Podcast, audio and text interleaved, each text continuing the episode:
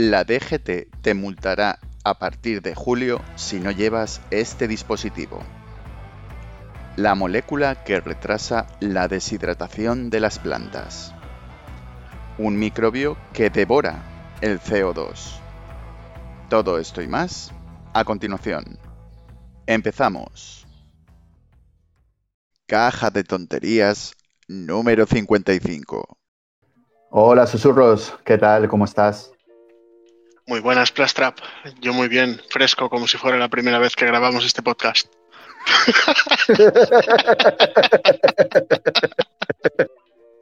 como si las dos horas y media de antes no hubieran tenido ningún sentido. Es que hemos tenido problemas técnicos, queridos oyentes. Eh, los problemas del directo, como se suele decir. Por lo demás, ¿estás bien? ¿Susurros? ¿Todo bien? Sí, sí, sí. Pues nada, vamos a comentar unas noticias y las metemos en una caja con tonterías y la caja también, por supuesto. Venga, va, vamos a ello. El dispositivo de la DGT que tendrás que llevar en tu coche antes de julio si no quieres que te multen. Y es que, eh, susurros, eh, no sé si tú conduces, tienes a gente que conduzca. Pues no, habitualmente no conduzco, pero bueno, sí que conozco mucha gente que conduce y ha conducido alguna vez. Y es que, queridos oyentes, eh, parte de la noticia dice así. En tan solo unos meses, la DGT obligará a los vehículos nuevos y homologados a llevar un ISA. Sabes, susurros, por supuesto, lo que es un ISA, ¿verdad? Un organismo cibernético tejido vivo sobre endoesqueleto de metal. Hombre, ¿quién no sabe qué es un ISA? Para los oyentes que por lo que sea no sepan lo que es un ISA, es el asistente de velocidad inteligente, que ha surgido como una iniciativa para poder reducir la cantidad de accidentes. Es decir, es para controlar la velocidad.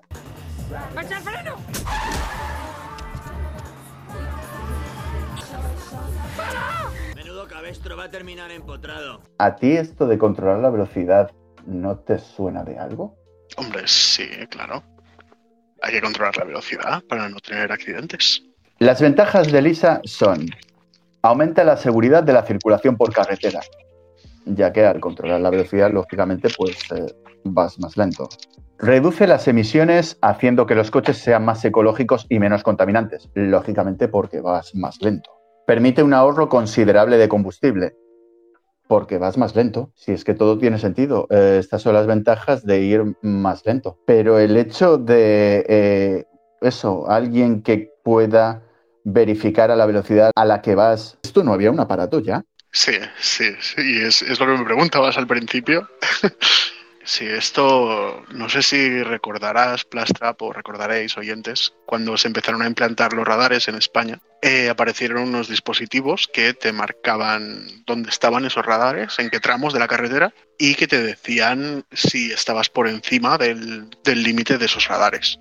Pero esto era ilegal, según recuerdo. Sí, es que justamente por eso mismo lo digo, susurros. Estaba pensando en ese aparatito mágico, el cual te iban a multar si lo llevabas. Pues ahora te van a multar si no lo llevas. Bueno, queridos oyentes, todos los que tuvierais un radar de esos en un principio ilegal, pues ahora ya a lo mejor puede ser hasta legal. A lo mejor ese aparato te sirve. Claro, volved a vuestros mercadillos de confianza y recuperad vuestro aparato. Por otra parte, eh, ¿qué te parece que de la noche, como quien dice, a la mañana no, queridos oyentes? Pero bueno, faltan un par de meses para julio. ¿Qué te parece que se implante una normativa y que solo los queridos oyentes que escuchan a Plastrap eh, lo sepan? Pues a ver, es como todas estas medidas. Tú cuando implantas algo que va a llevar una sanción económica si no, si no te ajustas a la nueva normativa, tienes que dar un periodo de gracia. Y más si estamos hablando de, de coches, que no es algo que puedas cambiar cada mes, que son miles de euros. No sé yo si los más poco favorecidos económicamente van a poder asumir este cambio. Depende también lo que valga, ¿no? Sí, correcto. Lo positivo de todos susurros es que la noticia, y digo positivo porque no menciona el precio, porque a lo mejor es algo para verlo y asustarse. Por eso digo que lo positivo está que no está en la noticia. Pero claro, es algo que si lo tienen que poner los conductores, como quien dice, ya, pues tendrán que realizar algún tipo de desembolso, que posiblemente, como bien decías, no les haga ninguna gracia. Claro, además, no sé si yo sí va a ser compatible con todos los coches. De hecho, tengo un amigo que hace poco se tuvo que deshacer de su coche por las normativas estas nuevas de Barcelona, porque no le salía a cuenta en realidad ya tenerlo. y lo dejó ahí en una discoteca y le volaron las ruedas en dos horas. Bueno, pero al menos no tendrá que eh, gastarse dinero en el nuevo dispositivo que te obliga a tener la DGT. Eso es positivo. Sí, eso sí. Y en desguace tampoco. Efectivamente. Y ya que seguimos con noticias positivas, una molécula activa la resistencia de las plantas a la sequía. ¿Cómo te queda, susurros? Me queda un poco... ¿Cómo se siente? Más alto. suero del supersoldado de Capitán América. ¿eh? Cuidado. Pues hombre, eh, tiene pinta, pero tampoco tanto. Y es que, queridos oyentes, eh, ya que esto es un vídeo, os dejo el link en la descripción, pero por supuesto yo os voy a informar, faltaría más. Todo esto viene eh, dado gracias a la molécula ISB09. Esta molécula lo que hace es controlar la apertura y cierre de los estomas de las plantas. Supongo que sabes, eh, susurros, lo que son los estomas. Hombre, por supuesto, ¿cómo sabía lo que era Elisa? Pero explícalo. Los estomas, queridos susurros, Son unas ventanitas que hay en las hojas, y lo que hace la molécula ISB9 controla la apertura y cierre de los estomas. Son las responsables de que las plantas transpiren. con lo que hacen que la planta no pierda agua. O sea, es como taparles los poros del sudor a las plantas. Sí, sería un poquito así, con lo cual, obviamente, pues así evitas que se sequen, que pierdan agua. Tiene que oler fuerte esa planta, ¿eh? Hombre, no han hablado de olores, pero yo creo, susurros, que eh, el avance es interesante, sobre todo ahora mismo con los tiempos calurosos que se prevén, al menos de cara al verano, que es casi ya. Hombre, sí, la verdad que sí. Lo que sí que es verdad que estos avances, así como tocando la genética y demás, me dan un poquito de miedo, porque al final, si las plantas tienen este proceso para transpirar, será por algo. Si se lo bloqueas, no puede ser malo eso para la planta o para el fruto que dé, si es una planta frutal. A ver, eh, es una muy buena pregunta, Mm, no te voy a engañar. No sé si en este caso habrán estudiado estos efectos en la planta o no, o en un principio, supongo que debido a las sequías recurrentes de ciertas partes del planeta, en España una de ellas, habrán pensado en vamos a ver cómo se comportan las plantas y cómo podemos hacer, en este caso, por decirlo de alguna manera, que suden menos. Pero claro, también es verdad que no sé si habrán visto los contras de hacer que las plantas suden menos, con esto pierdan menos agua, pero a la vez si la calidad de los frutos que van a dar es la misma o no. Hombre, me imagino que sí, ¿no? Ellos son científicos y yo estoy caído con una Coca-Cola en mi casa en el sofá en pijama. Me imagino que ellos también habrán caído. Hombre, pues supongo que sí, porque los científicos también les debe de gustar la, la Coca-Cola, supongo. ¿Y a quién no le gusta la Coca-Cola? Destapa la felicidad. No es promo, pero Coca-Cola, si tú quieres, sí es promo. A los microbios no les gusta la Coca-Cola. En este caso, al menos, del microbio del cual vamos a hablar. Un microbio devorador de CO2. ¿Te suena lo que es el CO2, susurros? Sí, claro. Ese adorable gas que sueltan los coches cuando se tiran pedos por su tubo de escape. Y que soltamos cuando respiramos y todo esto. Ay, qué bonito el CO2. Pues resulta que un microbio devorador de CO2 hallado en un volcán italiano podría terminar con el cambio climático. Hostia, qué curioso. Hombre, en realidad es bastante curioso porque si tenemos CO2 a mansalva, que tenemos, pues yo qué sé, si al microbio este le gusta comer CO2, bueno, no le gusta, según la noticia, devora. Es un devorador de CO2 Queridos oyentes, os dejo el link del vídeo en la descripción, ya que la única información que indica la noticia es, ¿es el fin del cambio climático? Científicos han encontrado un microbio en un volcán italiano que, bla, bla, bla, como he comentado en el titular de la noticia, y esto podría terminar con el problema de las emisiones de CO2 en el planeta y por ende con el cambio climático, que es muy positivo. Ahora, habrá que saber realmente si podemos o no controlar a este microbio. Es que yo creo que los humanos pecamos de arrogantes, tío. O sea, esto al final es algo que ya existía antes que nosotros. Y si existe, forma parte del plan de la naturaleza para autorregularse, tío. ¿Por qué tenemos que controlar eso? Igual que lo de las plantas, tío. Las sequías son algo natural también. Hombre, pues eh, supongo que queremos intentar controlarlo todo porque se nos está yendo de las manos, a lo mejor. bajo nuestro punto de vista. Pero Para nosotros como especie, sí, se nos está yendo de las manos, entonces estamos intentando controlar las cosas que no podemos controlar, como por ejemplo, pues, no sé, el clima. ¿Sabes lo que es eso? Un dispositivo de control climático. Sí, pero ¿cuánto tiempo llevamos como especie documentando todo esto? Porque llevamos más tiempo sin documentar que documentando. Esto ya lo habremos pasado segurísimo. Sí, pero aún y todo, ya te digo, eh, queremos controlarlo todo. El fin de la sequía según la predicción de las hormigas. El bulo climático que la AEMET se ha visto obligado a desmentir. ¿Habías oído algo de esta noticia? Pues algo había leído por Twitter y es un poco eso, ¿eh? ¿Quién eres tú? ¿Humano? ¿Ser inferior? Para contradecir a las hormigas que llevan años y años y milenios prediciendo estas cosas. Porque cuando eres el hijo mediano de una familia de 5 millones, nadie te presta atención nunca, claro. Ya, pero se lo dices desde tu punto de vista o desde el punto de vista de la hormiga que te mira hacia arriba y dice quién te crees que. Yo ahora mismo soy una hormiga y estoy ahí viéndote a ti con tu metro ochenta y yo con mis dos centímetros, no menos incluso, milímetros, diciendo, "Pf, ¿pero tú quién eres?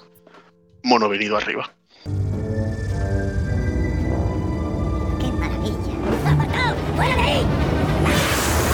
Pues alguien que quiere controlar eh, la sequía y que no puede. ¿Y qué habías oído tú de la predicción de las hormigas, susurros?